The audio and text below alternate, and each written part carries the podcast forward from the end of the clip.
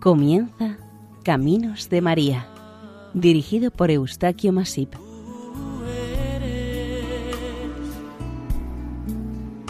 entre todas las mujeres. Sean bienvenidos a Caminos de María, un programa realizado por el equipo de Radio María Nuestra Señora del Lledó de Castellón. Les ofrecemos seguidamente el capítulo dedicado a Nuestra Señora de Belén. Hoy, 25 de diciembre, creemos que es interesante la reposición de esta advocación del año 2018. Esperamos que sea de su agrado.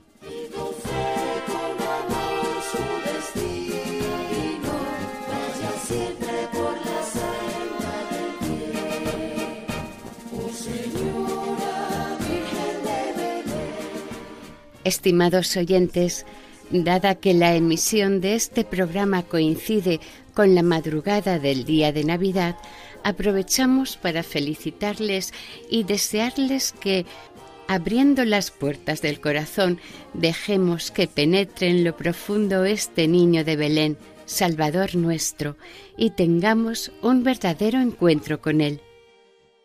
En esta ocasión ofrecemos el capítulo dedicado a Nuestra Señora de Belén, advocación muy apropiada para este tiempo. Y al igual que los pastores se acercaban al lugar del nacimiento, nosotros, los miembros que participamos en el programa, después de adorar al Niño Dios y venerar a San José, nos postramos a los pies de María bendiciéndola como ella misma predijo en el Magnificat, y con corazón humilde le damos las gracias a ella, que es madre de todas las gracias, por su hágase y por acogernos como hijos a los pies de la cruz. A ti, Madre, queremos venerar tu maternidad con la emisión de Nuestra Señora de Belén, y a ti también, Madre, queremos honrarte en cada uno de los capítulos del programa Caminos de María, del que estamos firmemente convencidos que no sería posible sin tu ayuda y que eres quien dirige nuestros pasos. María, Madre de Dios y Madre Inmaculada, recurrimos a ti para que ruegues por nosotros, tus hijos pecadores, ante el Padre, el Hijo y el Espíritu Santo, ahora y en la hora de nuestra muerte. Amén. Aquí quedamos, Madre, anhelando tu mirada y tu dulce abrazo.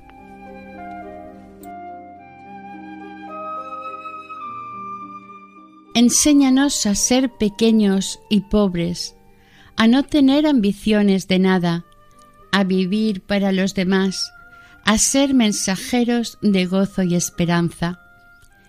Versos de una canción popular brasileña.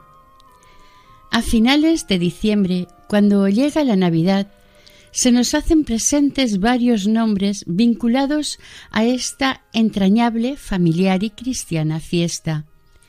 Tradicionalmente, desde la Edad Media, el Belén es uno de esos nombres que, por la atracción que ejerce sobre los niños y mayores, es montado y visitado por las familias en un rincón del hogar familiar o en alguna sala de alguna institución sensible a esta fiesta. En un Belén no pueden faltar los Reyes Magos, un ángel anunciador, San José, la Virgen María y el Niño Jesús pueden añadirse muchas más figuras que evoquen cómo era la vida en Tierra Santa hace dos mil años. El niño Jesús es imprescindible, lo mismo que San José, pero también lo es su madre, la Santísima Virgen María. Ella es, sin dudarlo, la Virgen de Belén. Este nombre le viene dado desde el mismo momento del nacimiento de Jesús en aquel lugar que da igual donde fuere un portal, un establo, una cueva, una posada o un corral. El niño Dios dignificó absolutamente el sitio donde nació, el que iba a ser el Mesías, el Salvador, el Redentor, Jesús de Nazaret. La Virgen de Belén es una advocación mariana de la Iglesia Católica muy extendida en España y en América. Está plenamente relacionada con el nacimiento de Jesús y se celebra su fiesta el mismo día de Navidad, el día de la Natividad del Señor, de Jesús, el día 25 de diciembre. En torno a esta festividad mundialmente celebrada, existen otras advocaciones que la completan o complementan, como la Virgen de la Expectación o Nuestra Señora de la O, la Virgen de la Leche y María Madre del Salvador, etc. Es muy probable que sea la advocación mariana más antigua conmemorada por los fieles cristianos, porque arranca el día del nacimiento de Jesús. Ella realmente evoca aquel lugar del nacimiento, dando luz y amamantando al recién nacido.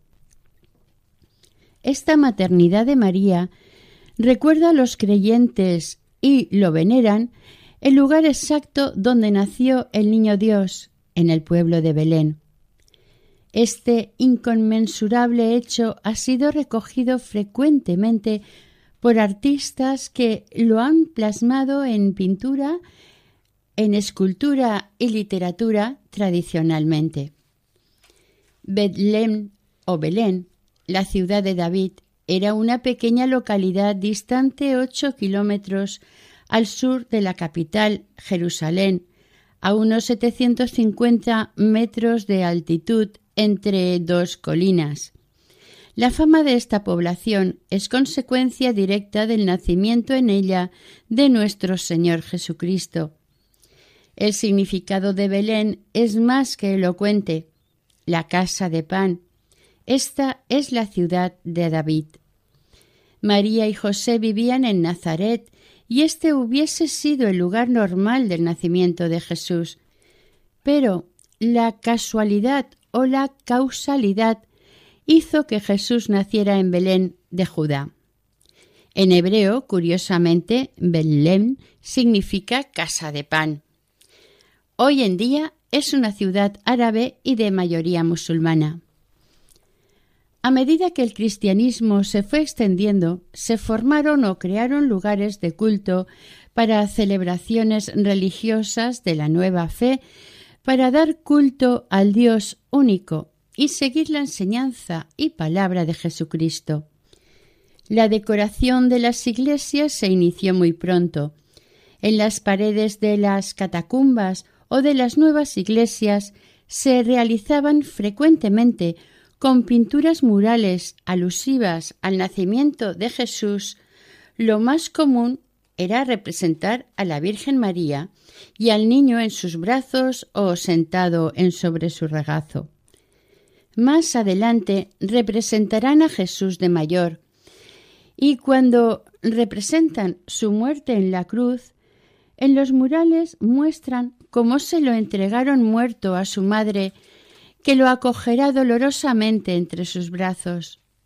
Aquellas primeras pinturas solían resaltar la maternidad divino-humana de Nuestra Señora, pero la forma más realista fue y es la aceptación y veneración de los creyentes hacia esta advocación de Nuestra Señora de Belén. La amplia difusión de esta advocación de la Virgen María hace que la fecha de la fiesta en su honor varíe bastante de unos lugares a otros, aunque en general se celebra el mismo día de Navidad. En España, esta veneración está presente en más de sesenta localidades y cada una muestra sus peculiaridades e historia. Lo que sí queda claro que siempre representa el nacimiento de Jesús en Belén. Una justificación de que en el sur peninsular se concentre más el número de imágenes bajo esta advocación se atribuye a que en la primera mitad del siglo IV, Osio, obispo de Córdoba, se trajo al regresar del concilio de Nicea una imagen de la Virgen que evocaba plenamente el nacimiento de Jesús en Belén. Y la ciudad de Córdoba fue la primera en implantar esta devoción mariana entre los creyentes. Ya en el siglo XIV se halló una pintura de la Virgen de Belén que, con los años, ocuparía un lugar preeminente en la capilla de las ermitas, figurando como patrona de las ermitas cordobesas. Con la evangelización de América, esta imagen mariana fue de las más difundidas por los misioneros religiosos y religiosas. Hay que decir que la propagación de estas imágenes se produjo gracias a la labor de divulgación de los franciscanos, teniendo en cuenta que en relación a este misterio de la Navidad fueron los franciscanos quienes más difundieron tan extraordinario acontecimiento. De hecho, muchas imágenes de Nuestra Señora de Belén reciben culto en iglesias de los conventos de las franciscanas.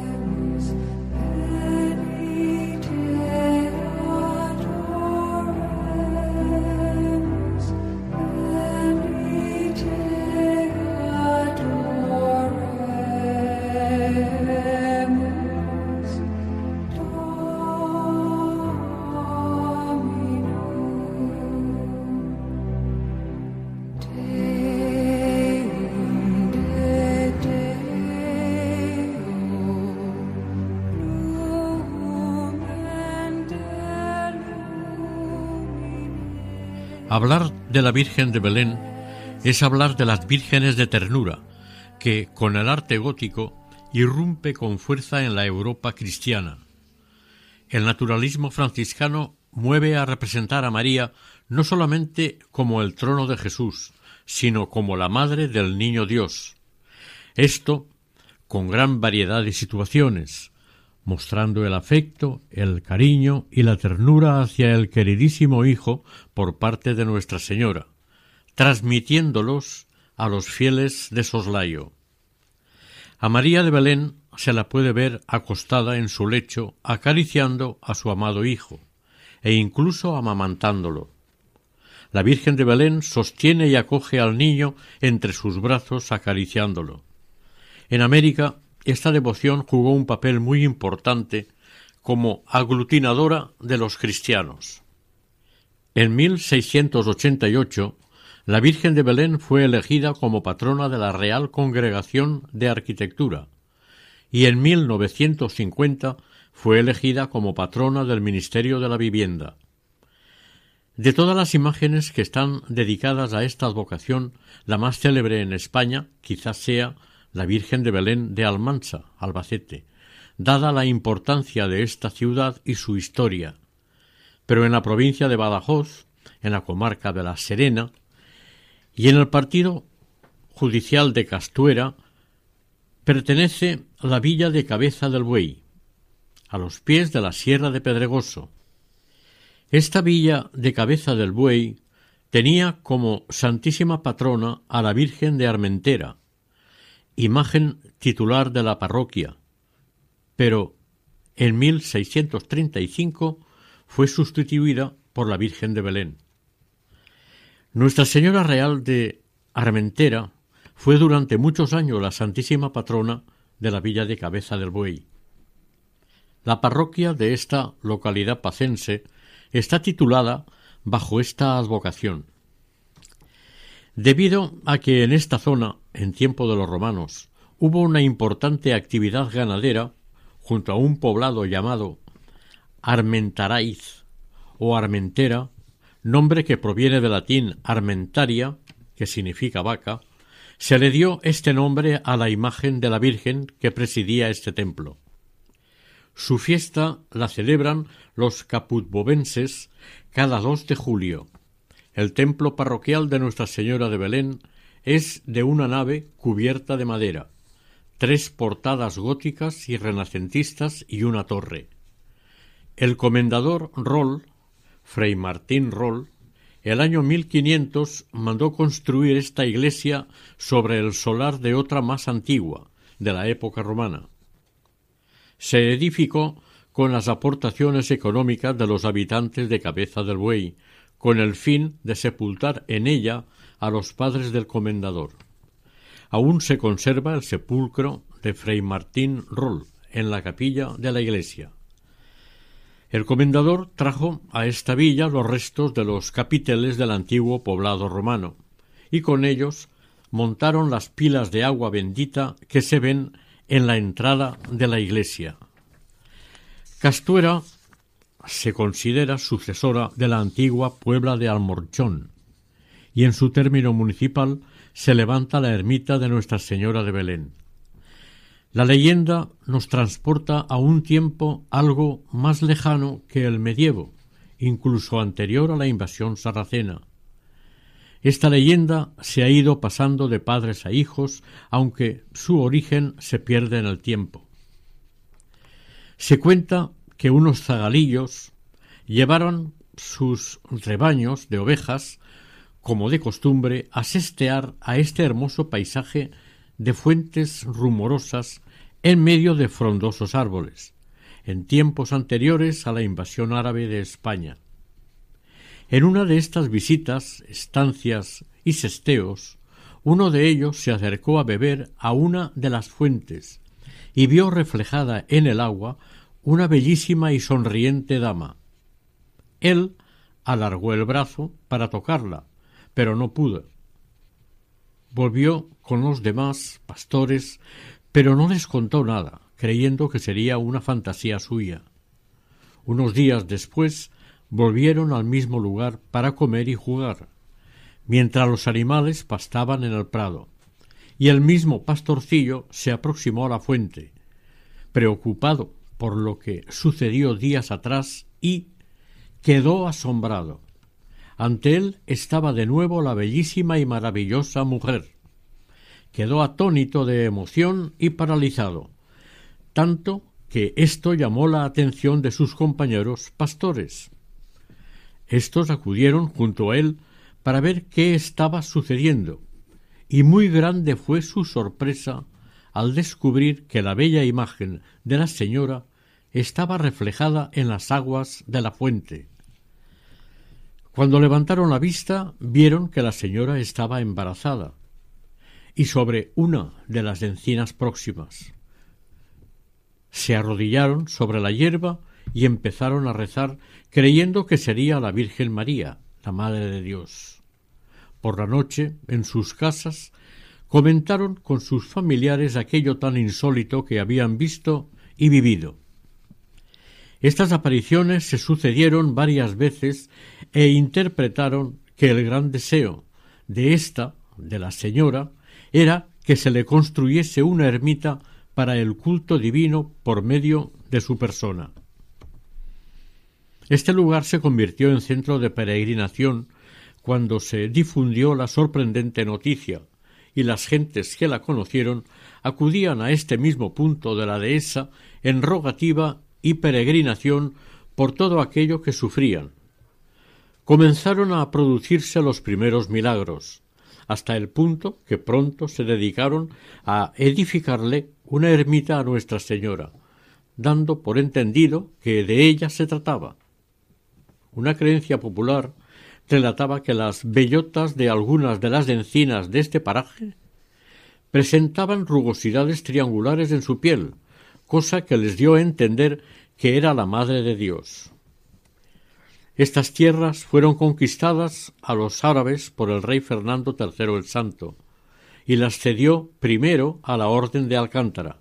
Más tarde, el 16 de diciembre de 1236, fueron canjeadas por el Esparragal y se las concedió a la Orden de los Templarios, uniéndolas a la bailía de Capilla.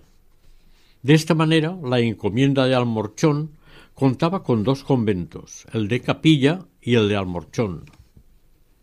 En el de este último lugar se construyó la casa cuartel granja de los templarios, muy cerca del castillo, y una capilla dedicada a la Virgen de Belén, aunque en este castillo ya existía otra capilla dedicada a la Virgen María. Algunos historiadores opinan que fueron los templarios quienes trajeron la imagen de la Virgen tallada en madera de olivo del huerto de Getsemaní.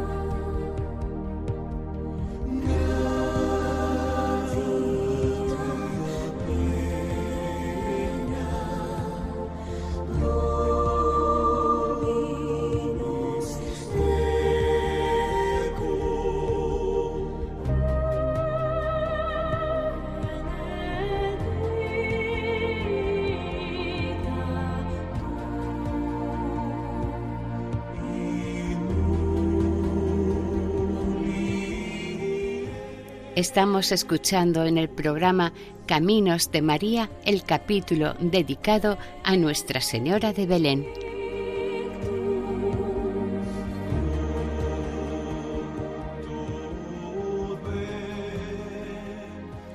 Los habitantes de Puebla de Almorchón se trasladaron a cabeza del buey, pero no olvidaron su devoción por la imagen de la Virgen de Belén documentos de mitad del siglo XVI nos cuentan que existía una cofradía muy antigua en la ermita de Belén.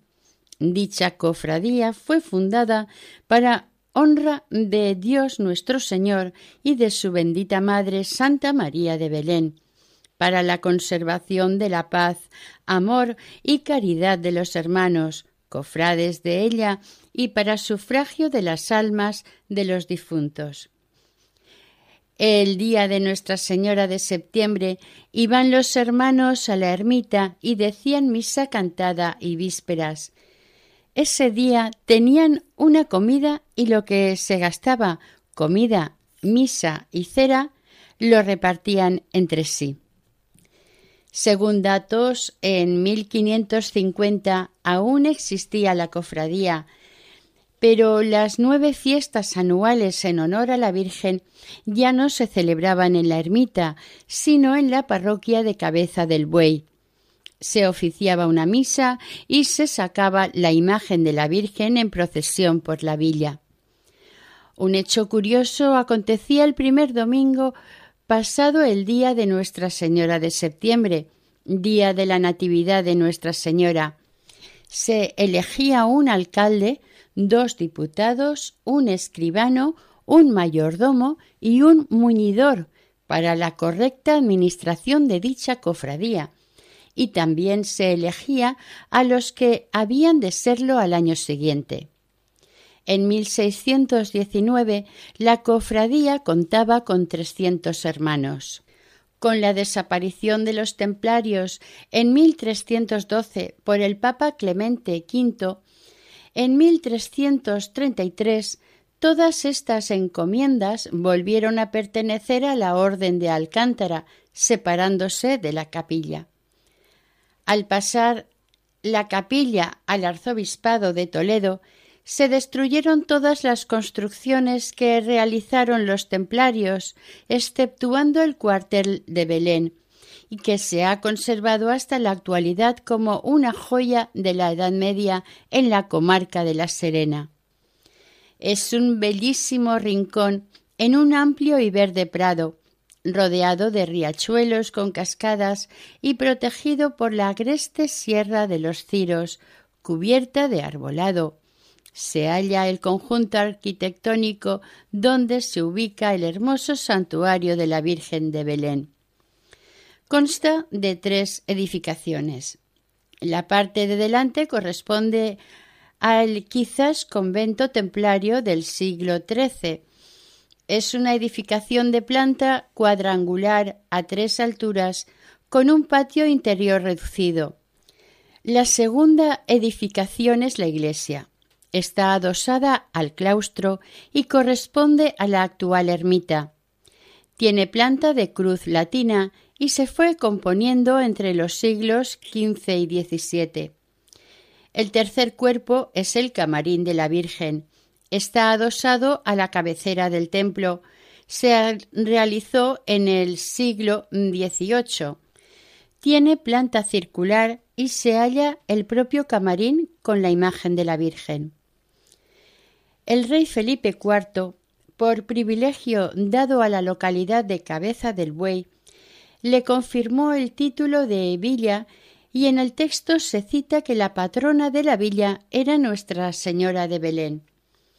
La cofradía siguió existiendo y sus hermanos se denominaban soldados de la Virgen y se regían militarmente. En el siglo XIX, la cofradía conservaba su sede en el viejo cuartel del Temple, al que llamaban Cuarto de los Soldados. Eh, cuando en 1876 se disolvieron las órdenes militares, el priorato de la Orden de Alcántara se dividió en dos arciprestazgos, uno en Villanueva de la Serena, de la diócesis de Badajoz, y otra en Castuera, incluido en la diócesis de Córdoba. Naturalmente se disolvió la cofradía. En 1879 se fundó una nueva cofradía de Nuestra Señora de Belén. Fue nombrado hermano mayor don Jacinto Balmaseda y Gómez Bravo, senador del reino y redactor de los nuevos estatutos de la cofradía. En 1868 se erigió la Cruz de Belén y en 1887 se trajo por primera vez a la Virgen hasta la villa después de la romería, para presidir las fiestas y ferias patronales, desviándose y pasando por la pedanía de Almorchón. El santuario de Nuestra Señora de Belén está a unos once kilómetros de Cabeza del Buey y a tres de Almorchón, y en verano es un verdadero oasis de verdor destacan en este paisaje unos altos árboles que parecen querer alcanzar el cielo con su ramaje. Son viejos olmos centenarios que vigilan y protegen el santuario de Nuestra Señora. Cada 27 de septiembre desde 1723 todo está a la espera de la llegada al santuario de infinidad de romeros caputbovenses y muchos otros procedentes de toda la comarca y de otras vecinas.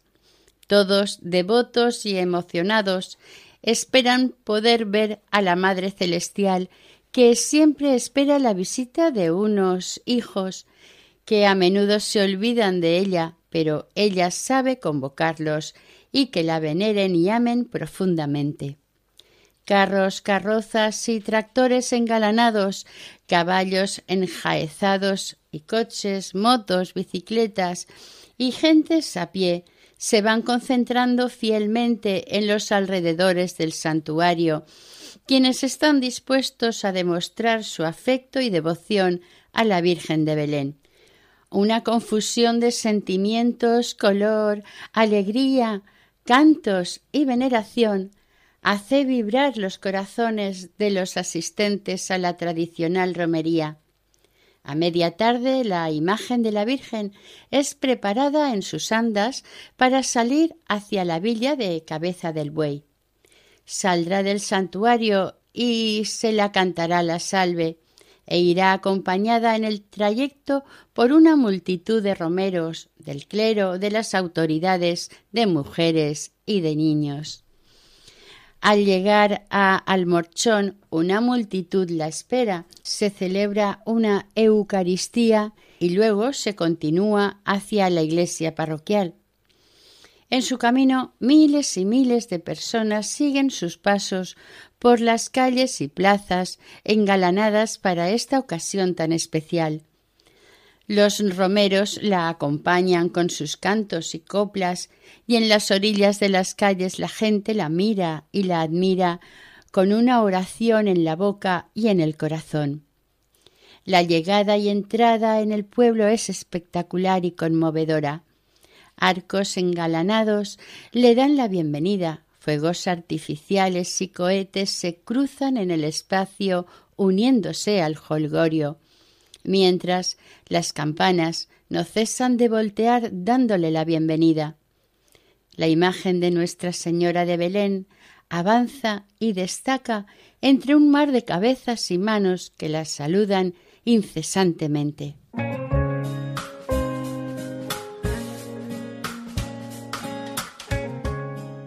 Les recordamos que Radio María se sostiene únicamente con donativos de sus oyentes. De los donativos de los oyentes depende la subsistencia de Radio María. Gracias a ustedes podemos llevar las ondas de la radio a sus receptores y que puedan escuchar programas como este. Desde el punto de vista de los donativos es el más importante del año. A continuación les explicamos cómo colaborar si ustedes quieren en este sentido con Radio María. Gracias por estar ahí. No temáis, os anuncio una buena noticia que será de gran alegría para todo el pueblo. Hoy, en la ciudad de David, os ha nacido un Salvador, el Mesías, el Señor. Es la gran noticia de la Navidad que los ángeles comunicaron a los pastores y que el hombre del siglo XXI sigue necesitando, quizás hoy más que nunca. Noticia que esta radio, sencilla y pobre como los pastores de Belén, lleva 25 años difundiendo en España, cambiando las vidas de quienes escuchan la palabra de Dios y dejan a Jesús nacer en su corazón. Os queremos dar las gracias a todos los que durante estos años habéis hecho posible el desarrollo de esta radio evangelizadora, así como estamos seguros de que seguiréis ayudándonos con vuestra oración, compromiso voluntario y donativos. Contamos también con vuestros testimonios para difundir Radio María al celebrar sus bodas de plata en 2024. Puedes informarte de cómo colaborar llamando al 91 822 8010 o entrando en nuestra página web radiomaria.es.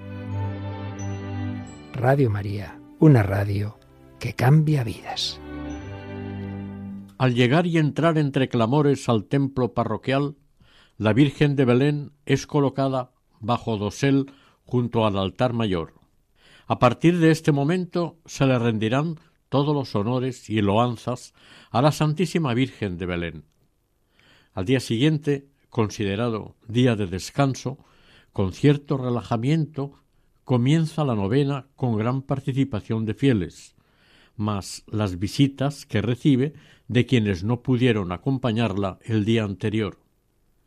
El día de San Miguel, el día 29, se celebra una procesión por las calles de la villa como agradecimiento de la Virgen a los vecinos por la romería que hicieron al ir a recogerla en su santuario.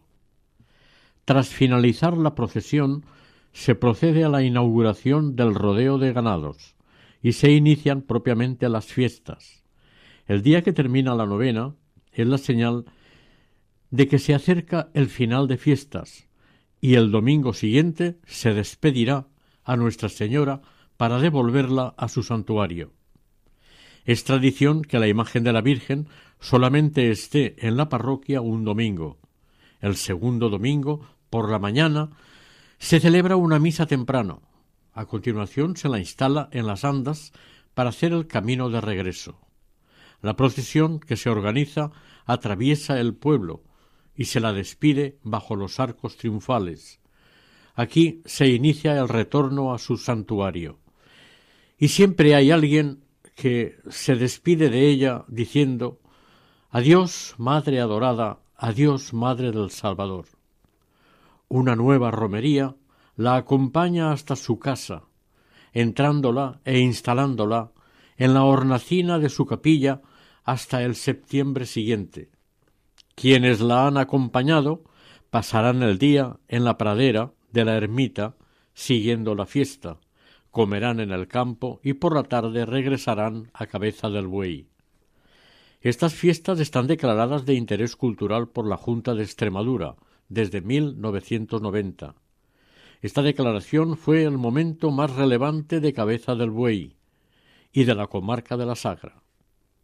Desde el 31 de diciembre de 1990, la Junta de Extremadura, a través de su Consejería de Cultura, acuerda tener incoado expediente de declaración de bien de interés cultural con categoría de monumento a favor del santuario de Nuestra Señora de Belén de Cabeza del Buey, Badajoz. También la Junta de Extremadura declaró en 2005 a los olmos centenarios cercanos a la ermita como árboles singulares. El Ayuntamiento de Cabeza del Buey es el patrono del santuario de Cabeza del Buey, por lo que le corresponde su conservación, cuidado y mantenimiento. En la actualidad es uno de los más importantes centros turísticos de la comarca, tanto por su belleza, historia, comunicación e infraestructuras. Téngase en cuenta que en él se celebra toda clase de actos lúdicos, celebraciones, acampadas, concentración de hogares de tercera edad, el Día de Pueblos de la Comarca de la Serena y otras peregrinaciones de carácter religioso de pueblos de su entorno. Hay un canto u oración dedicado a la Señora que en el trayecto de ir y venir surge espontáneamente del corazón de los fieles, especialmente los capudbovenses. Y dice así Eres de Belén la pastora bella, eres de esta villa patrona suprema. Así es mi buen parroquiano. La Virgen de Belén es el encanto, la alegría y la madre de todos los hijos de cabeza del buey. Muestra tú, Virgen bendita, que eres su madre, pero madre de todos, porque ante tus plantas, durante el corto espacio que estás con nosotros, doblará su rodilla el rico y el pobre, el sabio y el ignorante, el grande y el bajo. Reconociéndote como madre, te llaman su patrona, y de esta villa patrona suprema. Son, por tanto, Virgen Bella de Belén, estos tus hijos, ovejas queridas sometidas a su patrona suprema.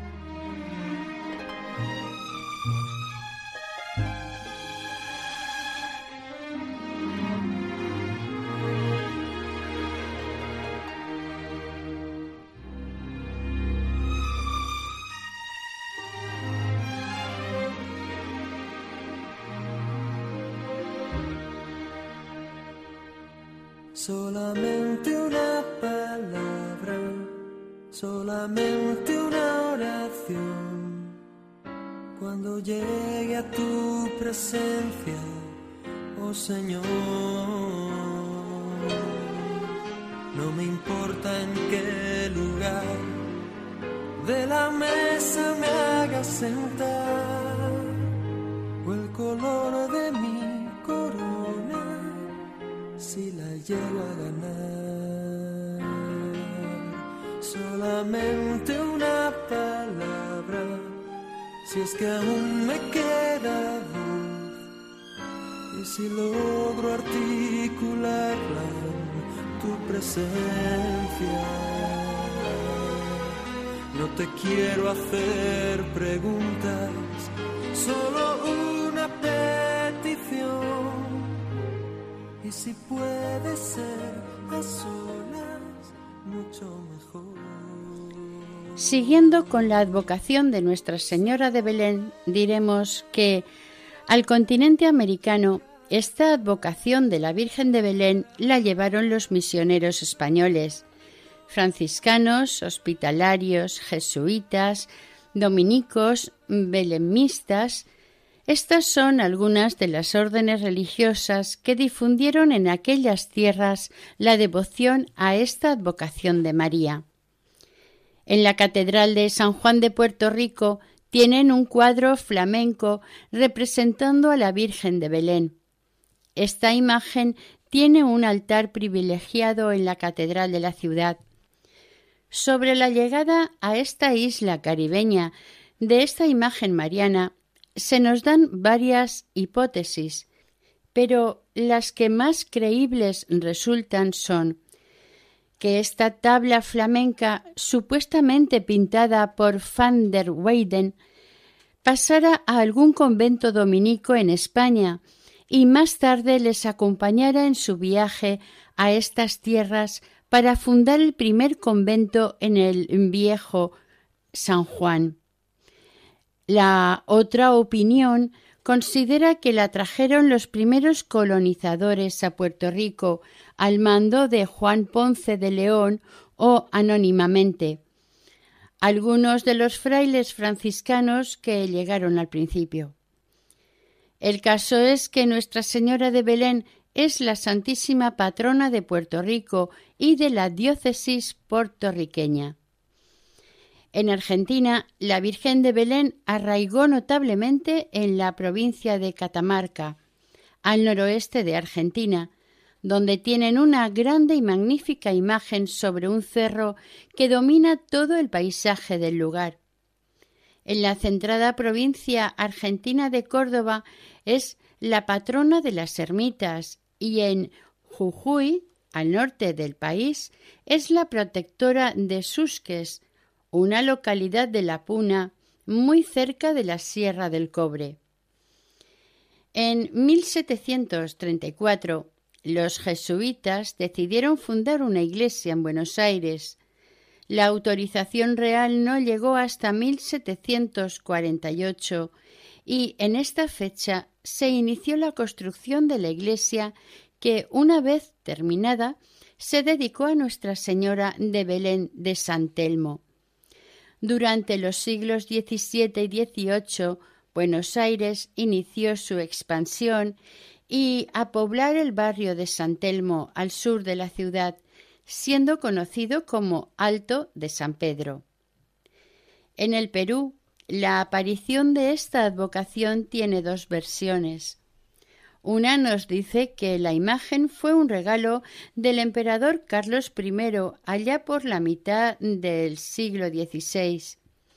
La otra nos habla de un lienzo en la Catedral de Cuzco, de una pintura de la Virgen de Belén que apareció dentro de una caja grande de madera flotando plácidamente a la orilla del mar, en extramuros cerca del presidio del Callao.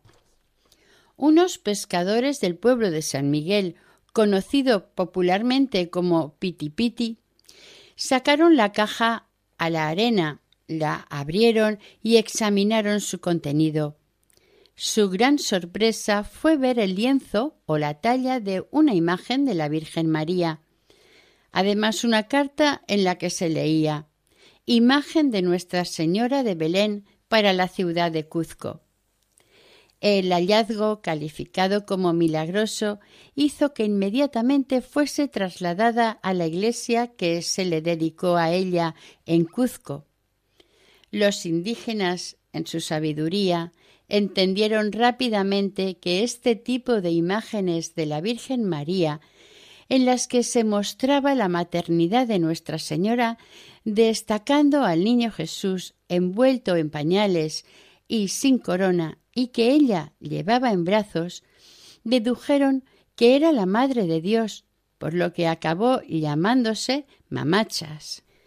Era muy célebre la participación de Mamacha Belén en la procesión del Corpus Christi en el Cuzco y su posterior encuentro con el patriarca San José.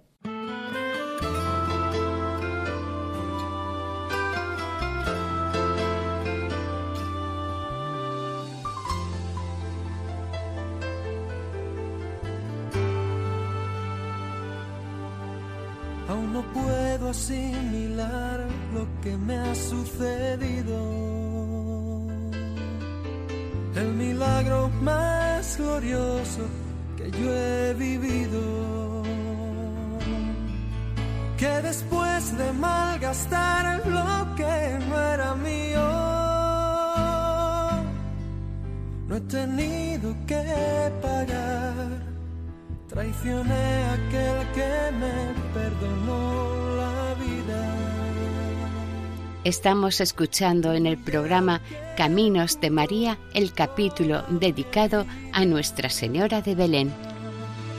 Y en mi huida coseché lo que merecía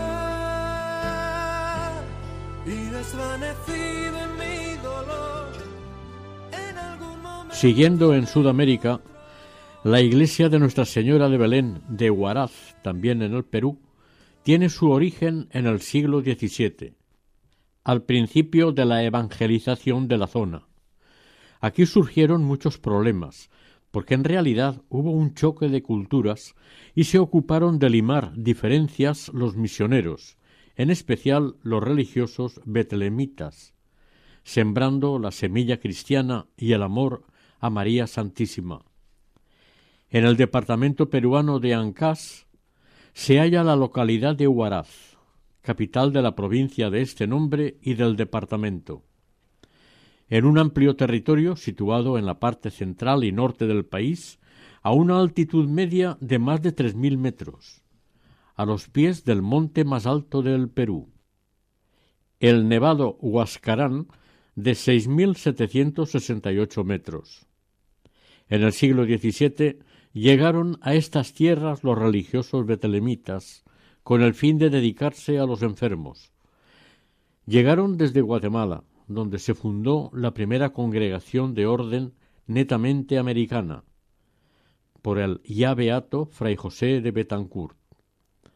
Con anterioridad a Huaraz existieron otros conventos religiosos betelemitas, Trujillo, Lima, Cuzco, los hermanos betlemitas tuvieron una gran proyección social, atendiendo a enfermos en un hospital fundado por ellos, y a la vez eran los preceptores de los indios marginados. De esta manera se formó alrededor del hospital un pequeño barrio conocido como barrio. Al principio el hospital estaba a la izquierda de la iglesia dedicada a Nuestra Señora de Belén, y en la parte de atrás estaba el convento de la congregación betlemita. Estos frailes no eran sacerdotes porque su principal tarea era la de cuidar enfermos. Estuvieron atendiendo a los necesitados enfermos hasta que empezaron las primeras manifestaciones y motines pidiendo la independencia colonial.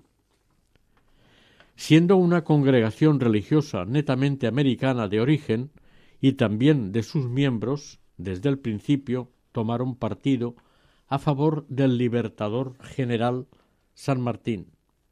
Este fue el principal motivo por el que España presionara a Roma para suprimir la congregación.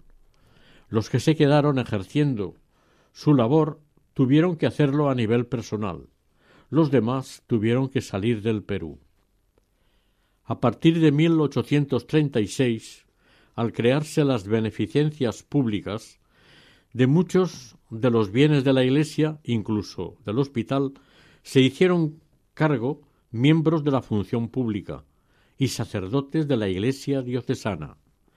La capilla fue oficiada por el clero local hasta que se fundó la parroquia en 1916. La iglesia de los frailes pasó a ser parroquia de Nuestra Señora de Belén. Durante el tiempo que duró la construcción de la nueva catedral de Huaraz, la iglesia de Nuestra Señora de Belén realizó las funciones de catedral. En 1970, un gran terremoto destruyó todos los bienes de la parroquia, incluyendo el antiguo templo colonial. El padre Victoriano Méndez, párroco de esta iglesia, se salvó del terremoto y cuando entró a salvar a los niños acólitos, con el derrumbe del templo no le dio tiempo a salir. Se le encontró arrodillado, abrazando a los niños, El padre estaba aplastado por una viga. Aquel terremoto de 1970 marcó la vida de los ciudadanos que perdieron sus casas en seres y sobre todo seres queridos. Muchos emigraron a la costa y los que quedaron vivían angustiados por el recuerdo y el peligro que se cernía sobre ellos. De todas maneras, después del terremoto, los actos litúrgicos que se celebraban se realizaban en la plazoleta de Belén. La frecuencia de la misa era baja y el párroco de aquel momento creyó conveniente que la iglesia fuese más pequeña que la anterior. Se decidió por un templo de estructura moderna y de forma cuadrada. Apenas acabadas las obras, ya se percataron de la insuficiencia de la nueva iglesia, que no podría acoger la futura demanda de los fieles. Para solucionar esta cuestión se decidió ampliar la parte delantera con una estructura neoclásica. En este nuevo espacio se colocaron las imágenes de los santos salvados del anterior templo del terremoto.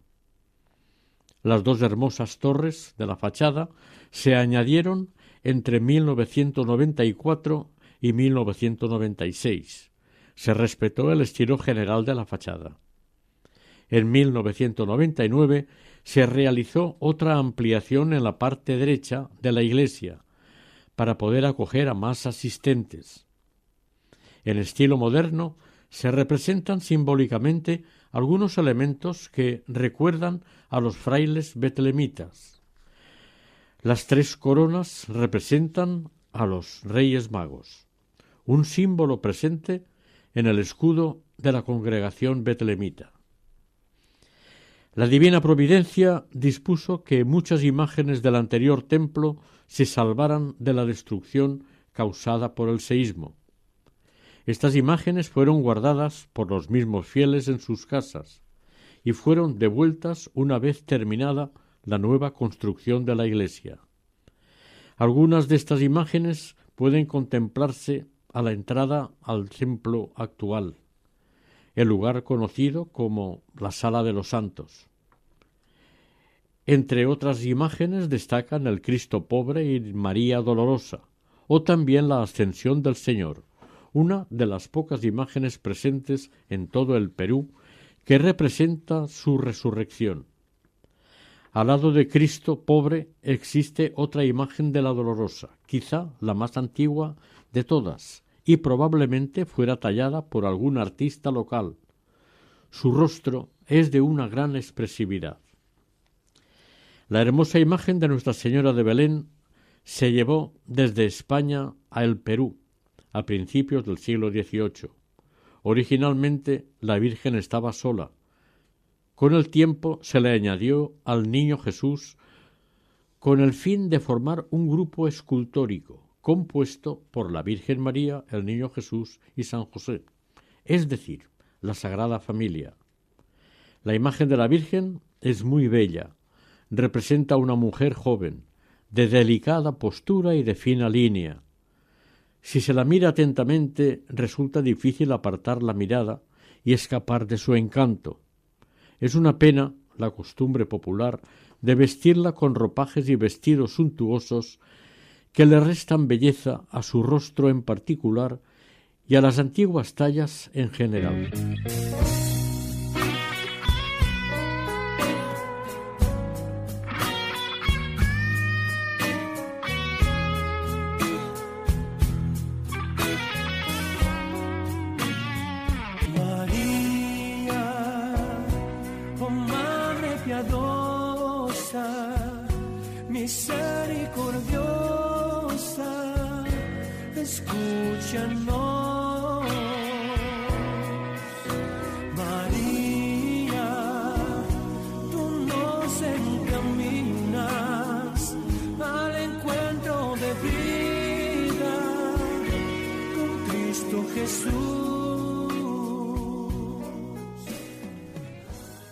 Agradecimiento a la Virgen María por su desprendimiento y entrega, digámosle, aquellas hermosas palabras que brotan del corazón al contemplar la Virgen de Belén con su Hijo en brazos. Gracias por habernos dado a Jesús aquella noche, por habernos dado el pan que nos falta, por tu silencio que recibe y medita y hace brotar en nosotros la palabra. Amén.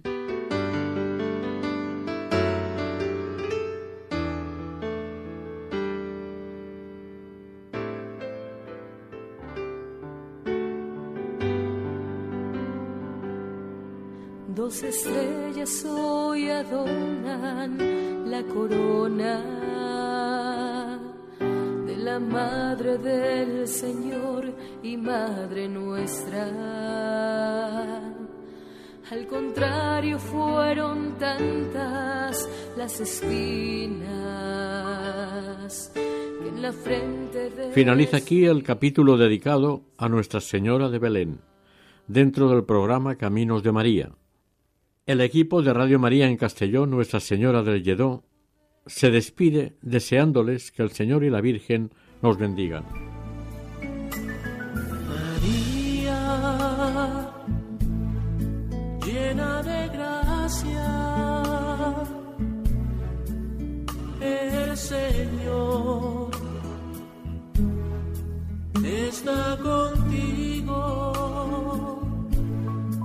Han escuchado en Radio María Caminos de María, dirigido por Eustaquio Masip.